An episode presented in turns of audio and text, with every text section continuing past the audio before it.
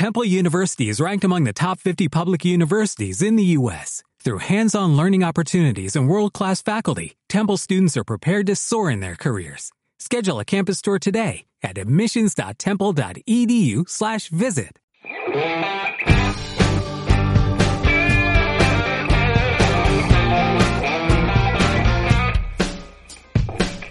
Bienvenidos al podcast de la Academia Bilingua, tu centro de idiomas en el Palo, Málaga.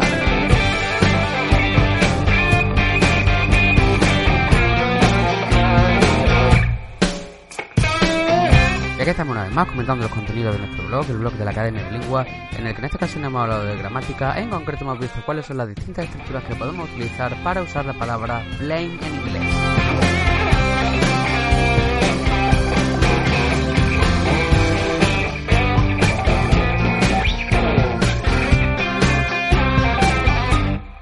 Hoy vamos a aprender cómo se utiliza la palabra blame en inglés, empezando por lo que es el significado de la palabra. La palabra significa culpar, echarle la culpa a alguien.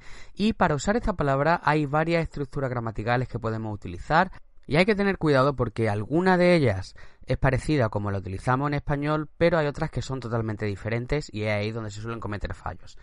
Empezamos con la forma más parecida al español para utilizar la palabra blame, que sería la estructura blame someone for something, culpar a alguien por algo o de algo, ¿no?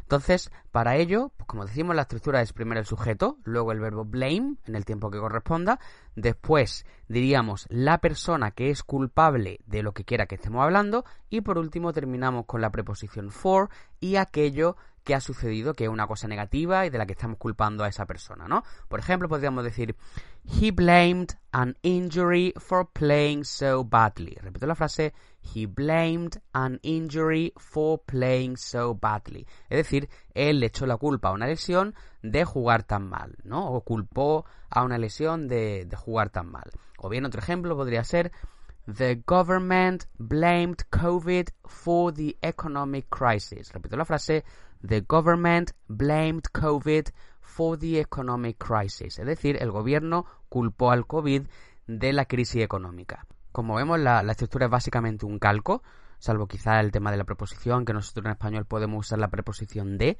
y en inglés se usa for, pero aparte de eso es básicamente lo mismo, ¿no? Entonces vamos ahora a hablar de otras estructuras que son más diferentes y que por lo tanto causan más problemas. El caso, por ejemplo, de la, de la estructura blame something on someone. Blame something on someone. Aquí cambiamos el orden.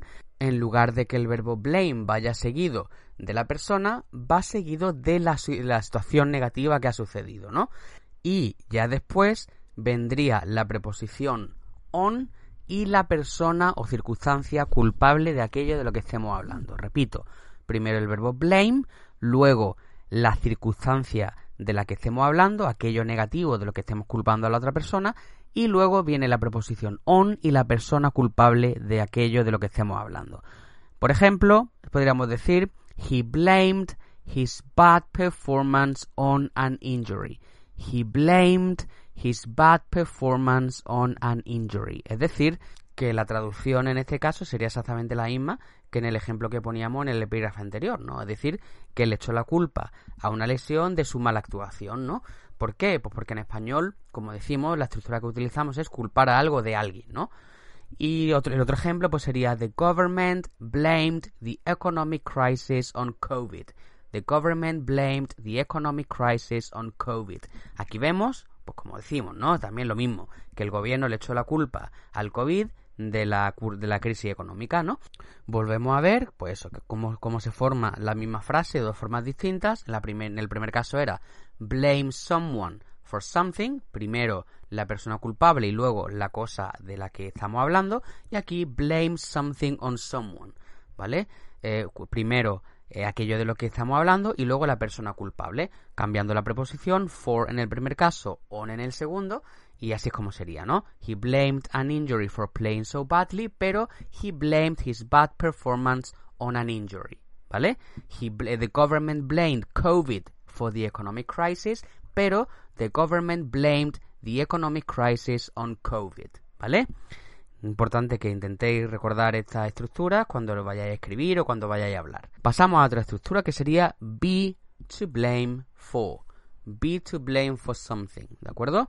Que en este caso pues sería una forma de decir como que alguien es culpable de algo. La forma de utilizarlo sería de esta forma. He said that an injury was to blame for his bad performance. Repito la frase. He said that an injury was to blame for his bad performance. Vemos la estructura. An injury, que sería la, cosa culpable, ¿no? Was to blame. El verbo to be y luego to blame, ¿vale? Was to blame for his bad performance. El otro ejemplo. The government said that COVID was to blame for the economic crisis. The government said that COVID was to blame for the economic crisis. Es decir, lo mismo de antes, ¿no? Que el gobierno dijo que el COVID era el, era el culpable de la crisis económica. Vemos la forma, la estructura, que sería was to blame for. Estas son las formas que tenemos para utilizar la palabra blame como un verbo. También se puede utilizar como sustantivo. Tenemos un par de estructuras que podríamos decir. Una de ellas sería take the blame for something. Take the blame for something, que sería como asumir las culpas de algo. Por ejemplo, podríamos decir the goalkeeper took the blame for losing the match. The goalkeeper took the blame for losing the match. Es decir, el portero asumió la culpa o asumió la responsabilidad de eh, perder el partido.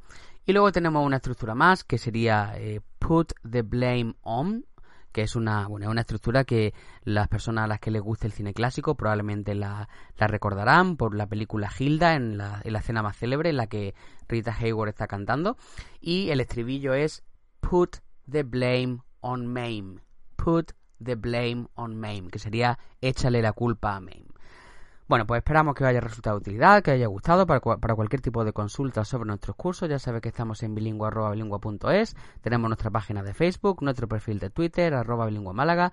Thank you very much. Goodbye.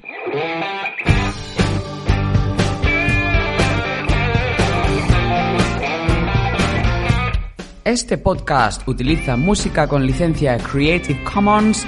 El título de la canción es Two Men Blues 2 de Stefan Kartenberg.